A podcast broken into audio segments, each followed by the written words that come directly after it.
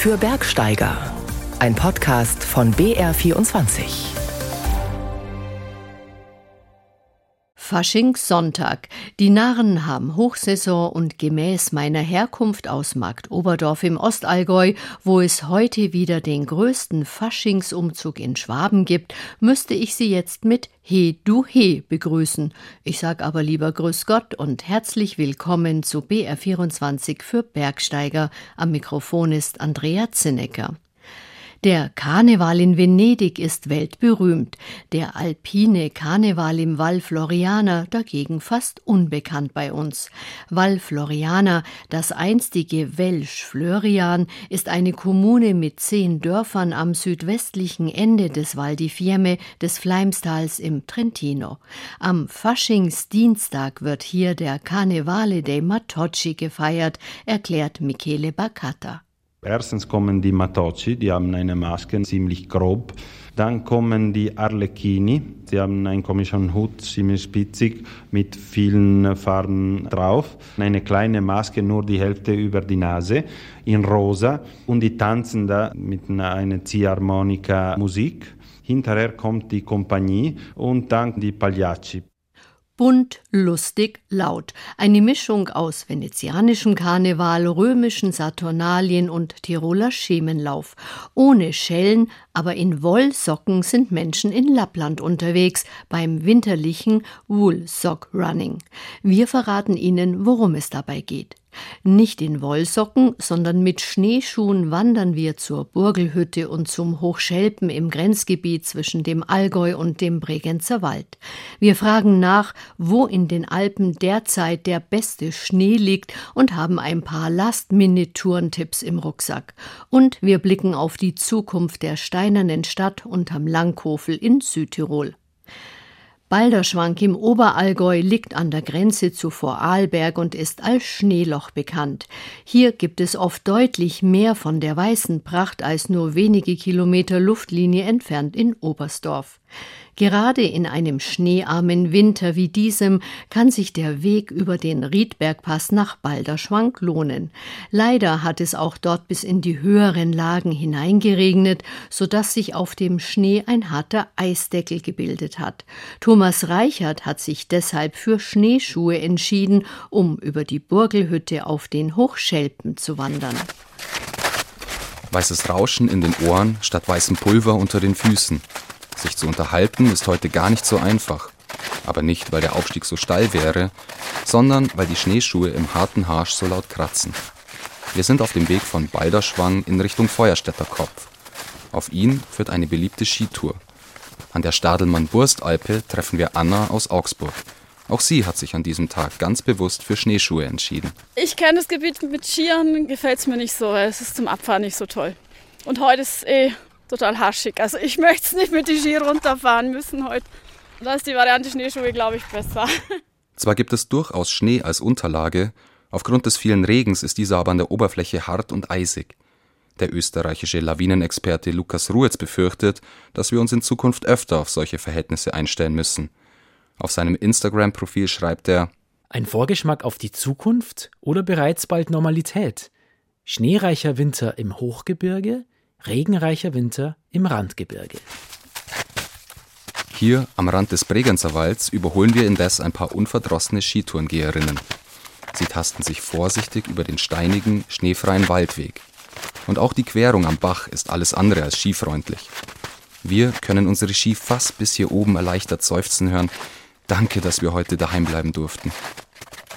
Auf unseren Schneeschuhen erreichen wir nach rund eineinhalb Stunden die Burgelhütte, Wirt Thomas Mennel bedient seine Gäste draußen bei strahlendem Sonnenschein in kurzer Lederhose und T-Shirt. Gemeinsam mit seinen Eltern führt er die urige Alphütte seit dem Sommer 2022. In einem ruhigen Moment sprechen wir mit Thomas in der holzvertäfelten Stube. Er passt gerade so unter die niedrige Decke und erklärt, warum die Burgelhütte aus seiner Sicht ein gutes Tourenziel ist. Durch das, dass wir nicht im Skigebiet sind, ist es eigentlich verhältnismäßig ruhig. Es ist ein super Tourengebiet äh, und da haben wir verschiedene Tourengipfel, wo man machen kann, sowohl der Burschkopf als auch der Feuerstädter Kopf. Und durch das, dass sie nordseitig liegen, haben wir da relativ gute Abfahrten über längere Zeit nach dem letzten Schneefall. Statt dem Feuerstädter Kopf hat Thomas heute aber einen anderen Vorschlag für uns. Also der Kammweg geht von uns weg über den Hochschelpen. Da könnt ihr über Settele und dann geht's im Wald Hochmoor.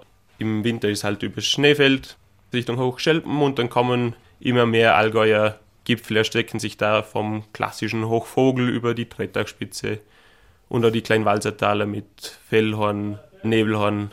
Habt ihr da einen wunderschönen Ausblick. Na dann, auf zum Hochschelpen. Auf mehr oder weniger direktem Weg geht's nach Osten Richtung Kamm. Oben angelangt wird der Schnee deutlich weicher. Die Sonne hat die oberste Schicht hier bereits angetaut. Wir stapfen auf einem gut zu gehenden Pfad durch den Wald Richtung Gipfel. Dort angekommen, öffnet sich wie versprochen der Blick in alle Richtungen. Sensationelle Aussicht auf gerade einmal 1552 Metern Höhe. Aber wir sind nicht die einzigen, die das Panorama vom Hochschelpen genießen. Schneeschuhwanderer und Tourengeher treffen sich hier oben. Wir fragen Tourengeher Wolfram ganz provokant, ob Schneeschuhe den Skiern bald den Rang ablaufen werden. Das würde ich nicht glauben. Die Schneeschuhgeher sind dann immer sehr verpönt, wenn sie in der Spur vom äh, Skitourengeher laufen und die Spur kaputt machen. Ja, und manche äh, akzeptieren das einfach nicht, da gibt es dann Differenzen. Zum Glück für uns ist der Schnee heute bretthart. Es gibt gar keine Spur, die wir zertrampeln können und damit auch keine Differenzen. Nicht weit vom Gipfel entfernt glitzert einladend eine menschenleere Piste vom Skigebiet. An diesem Punkt beneide ich Wolfram dann doch um seine Ski. Denn statt 500 Höhenmeter Abfahrt liegt ein zäher Abstieg über apere Wiesenhänge vor uns. Aber es hilft ja nichts. Runter müssen wir, denn die Sonne geht so langsam hinter dem Burskopf und dem Feuerstädter Kopf unter. Beim nächsten Mal schnallen wir dann vielleicht doch wieder die Bretter unter die Füße. Die gesamte Rundwanderung von Gschwend bei Balderschwank über die Burgelhütte auf den Hochschelpen und zurück dauert je nach Verhältnissen und Kondition vier bis fünf Stunden. Die Schneeschuhroute ist markiert, denn sie führt an mehreren Wildruhezonen vorbei. Und die Burgelhütte hat noch bis Ende März jeweils von Mittwoch bis Sonntag geöffnet. Föhnig und warm im Süden, nass und kühl im Norden von Bayern, aber es wird nicht weiß. So lautet die Prognose für das Faschingswochenende und den Beginn der Schulferien. Wo aber liegt derzeit der beste Schnee in den Alpen und wo sind Skitouren möglich? Barbara Weiß hat recherchiert und ein paar Last-Minute-Tourentipps zusammengestellt. Der Aufstieg war schön, anstrengend. Ich durfte auch zweimal spuren und musste tierisch ackern. Der Ausblick hier oben, der hat dann auch wirklich entlohnt für alle Anstrengungen. Und wir haben ja große Möglichkeiten mit unseren Schneeschuhen. Wir sind nicht von der Schneequalität abhängig. Kein Neuschnee, aber doch schneesatt. Die Potsdamer Hütte auf gut 2000 Metern Höhe in den Stubaier Alpen ist derzeit ein gutes Ziel für alle, die Schneeschuh gehen wollen. Einen halben Meter um die Hütte und bis zu zwei Meter auf den Gipfeln drumherum hat es. Verglichen mit den bayerischen Alpen ein echtes Schneeparadies. Denn unter 1500 Metern gibt es in Deutschland derzeit keine geschlossene Schneedecke mehr. Und in Österreich? Claudia Riedel vom österreichischen Wetterdienst Geosphere Austria. Also bei uns ist unter 1500 Meter relativ wenig Schnee. Es gibt vereinzelte Skitouren, die man ab etwa 1000 Meter gehen kann, aber da muss man schon recht gut wissen, wo man starten kann. Das sind üblicherweise sehr schattige Gegenden. Auf der Webseite skitourenportal.eu, die unter anderem von Claudia Riedel betreut wird, teilen Tourengeher ihre Berichte. Eine gute Quelle, um sich über die aktuelle Schneelage zu informieren. Wir haben keinen Pulver. Die Oberfläche ist hart, teilweise auch eisig. Und wenn die Sonne länger reingescheint hat oder wenn es geregnet hat, ist er auch ziemlich nass kein Powder in Bayern, kein Pulverschnee in Österreich. Überall zeigt sich dieselbe Situation. Unten grün, oben weiß. Auch im Tiroler Lechtal ist es unten grün, aber in höher gelegenen Talorten wie Boden oder Grameis gibt es gute Verhältnisse, genauso wie im Zillertal. Auch an der Schwarzwasserhütte im Kleinwalsertal geht noch was. Für Einsteiger ist das ideales Gelände. Aber man darf es nicht unterschätzen. Sanfte Hänge. Schön unberührt. Ich wohne in Oberstdorf und gehe im Winter öfters mal auf Schwarzwasserhütte. Insgesamt gilt, je näher der Alpenhauptkamm, desto besser gerade die Schneeverhältnisse. Denn dort liegen die Täler auf über 1000 Metern Höhe. Sogar Langlaufen ist dort möglich, zum Beispiel im Tiroler Wipptal oder im Südtiroler Riednauntal gute Verhältnisse in den Hochlagen, das bestätigt auch Lukas Dörr vom Schweizer Institut für Schnee- und Lawinenforschung in Davos. Also auch bei uns liegen die Schneegrenzen tatsächlich außerordentlich hoch. Oben ist es wunderbar weiß und da liegt auch dick Schnee. Im Osten der Schweiz und im Norden von Graubünden, da liegen die Schneegrenzen an den Schattenhängen so zwischen 12 und 1400 Metern, also noch recht tief. Hingegen, wenn wir in den Westen und in den Süden der Schweiz gehen, da liegen die Schneegrenzen an diesen Nordhängen auch bereits auf 1400 bis zum Teil 1600 Metern über Meer. An den Südhängen sieht es noch ein bisschen schlechter aus. Da sind die Schneegrenzen im Westen schon bei 1600 bis 2000 Metern. Dasselbe gilt für den Süden. Wer in die Schweiz will, findet die besten Schneeverhältnisse zurzeit im Norden von Graubünden, also von Bayern aus gar nicht so weit weg. Zum Beispiel rund um den Julia-Pass, in den Albula-Alpen oder in der Silvretta, sagt Lukas Dürr. Im Moment gibt es wenig Powder, also es gibt auch hier wieder im Osten ein bisschen lockeren Schnee obendrauf, sonst sind die Schneeoberflächen sehr unregelmäßig. Alpenweit liegt im Hochgebirge übrigens zum Teil mehr Schnee als sonst, auch auf der Zugspitze.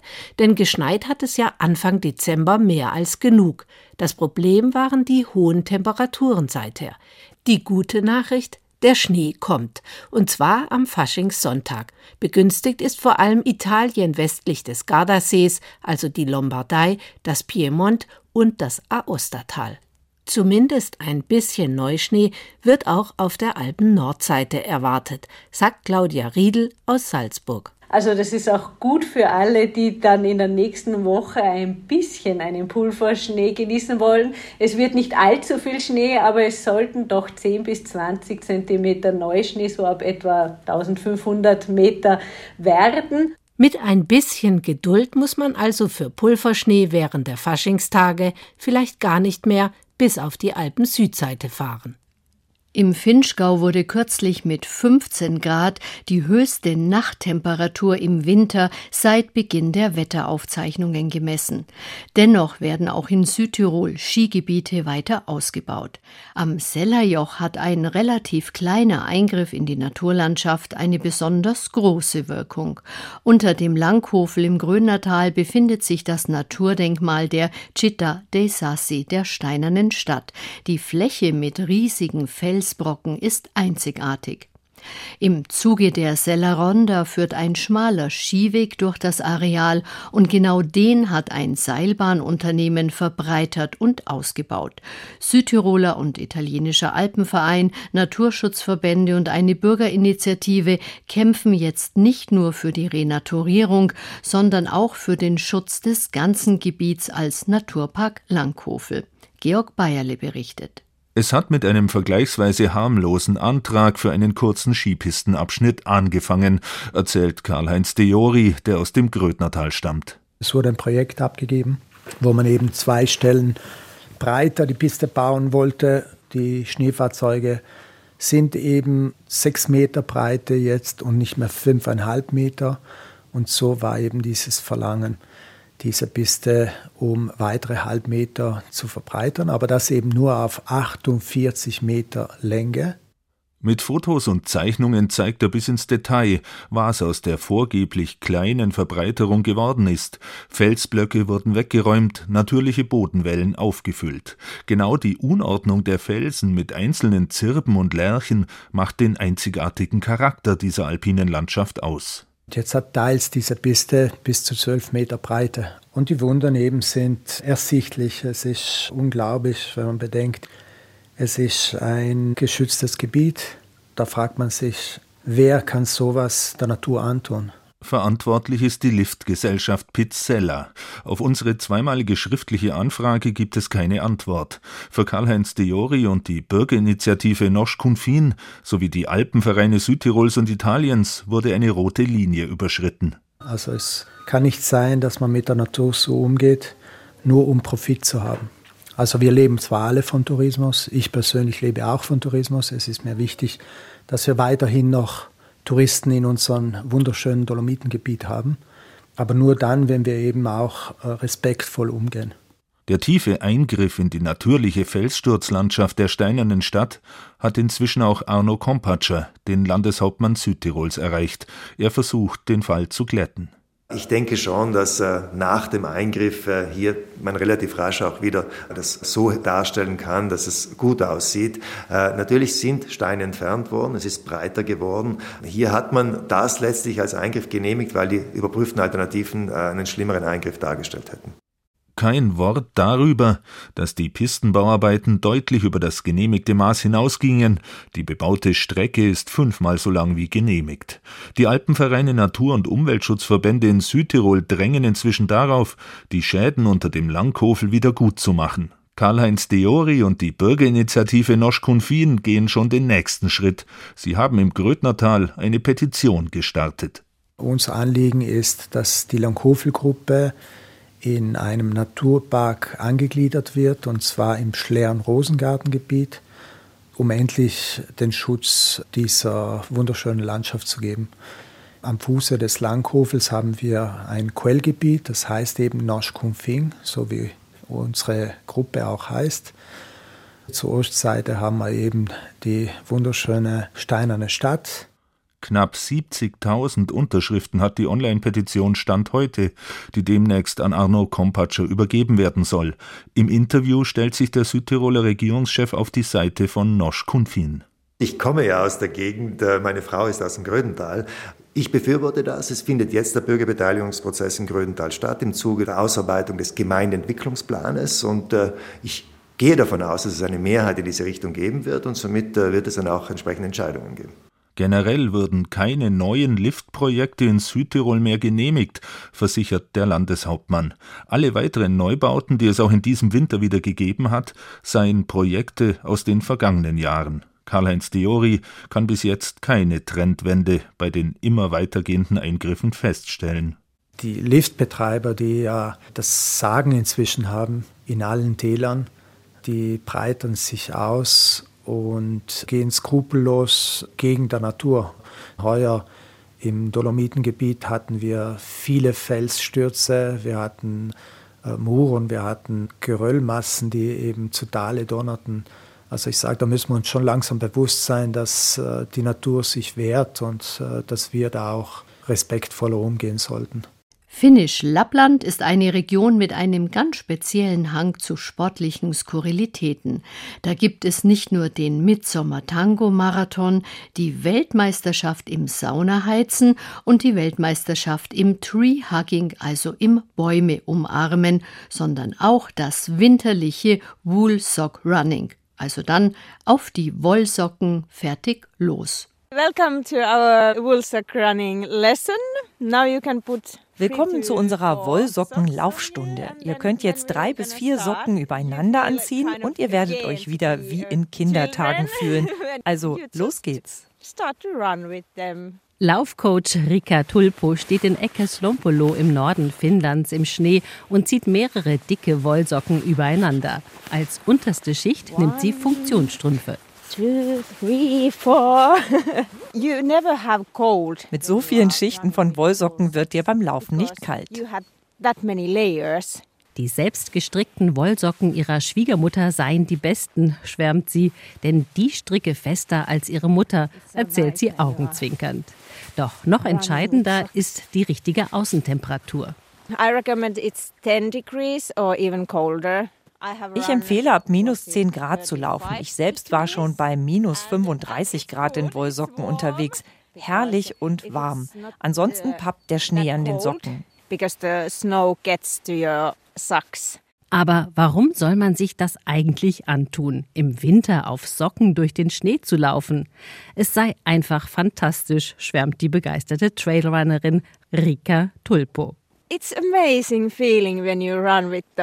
Es ist ein tolles Gefühl, so weich. Du spürst den Boden und es ist, als würdest du fliegen. Aber Wollsockenlaufen ist nicht nur ein großer Spaß, sondern hat auch einen ernsthaften Hintergrund und sinnvollen Nutzen für den Körper. You don't use your muscles that much if you have boots. Man benutzt weniger Muskeln, wenn man Schuhe trägt. Deshalb lieber wie in der Kindheit öfter mal barfuß laufen. Das trainiert die kleinen Muskeln in den Füßen und das ist gut. Your little muscles on your foot, they get exercise, so it's very good. Es sind dieselben Vorteile, die auch das pure Barfußlaufen hat, und daraus ist letztlich auch die Idee zum Wollsockenlaufen entstanden. Denn natürliches Laufen ohne Schuhe ist in jeder Jahreszeit möglich. Auch Phil und Saku laufen locker in Wollsocken durch den Schnee und genießen die muskuläre Beanspruchung dabei. Es macht auch viel Spaß, wenn man genügend Wollsocken anhat und es ist überhaupt nicht rutschig. Slide at all with them. In Finnland gibt es sogar sportliche Wettkämpfe in Wollsocken. Soweit wird es bei uns in Bayern zwar wohl eher nicht kommen, aber wenn es Schnee und zweistellige Minusgrade hat, wäre so ein Lauf mal einen Versuch wert.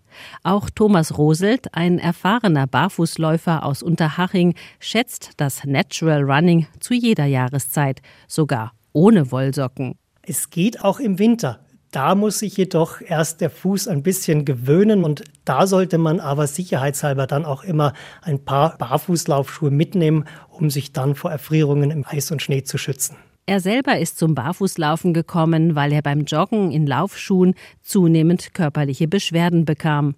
Deshalb begann Thomas Roselt, sich für das natürliche Laufen zu interessieren. Schon nach kurzer Zeit habe ich gemerkt, dass die Schmerzen in den Gelenken, in den Knien, an der Achillessehne beim Barfußlaufen nicht mehr da waren. Und somit habe ich die Freude vor allem am Laufen wieder entdeckt und wiedergewonnen. Also ob barfuß in Wollsocken oder in Barfußschuhen, Thomas Roselt beschreibt, dass sich wie von selber ein natürlicher Laufstil einstellt. Wir haben einen optimalen Bewegungsapparat. Unser Fuß besteht aus wahnsinnig viel kleinen Knochen, Sehnen, Bändern, der überhaupt keine zusätzliche Unterstützung benötigt gerade weil die Komponenten wie einer Dämpfung in unserem Körper vorhanden ist. Wir sind da der Laufschuhindustrie weit überlegen. Zurück nach Finnland. Am Ende des Woolsock Running Kurses gibt Laufcoach Rika Tulpo allen noch einen wichtigen Tipp mit auf den Weg. Don't do it much at the beginning. Fangt langsam an, beginnt mit kurzen Distanzen, höchstens 30 Minuten, damit sich die Muskeln daran gewöhnen. Also machen Sie sich auf die Socken. Ich habe es auch ausprobiert und finde das Woolsock Running eine erfrischende Alternative in der Laufroutine. Vorausgesetzt, es liegt genügend Schnee vor der Haustür. Uli Nikola über das Woolsock Running in Finnisch Lappland. Für die Faschingsumzüge heute empfehle ich eher wetterfeste Schuhe. Danke fürs Zuhören und einen schönen Faschingssonntag.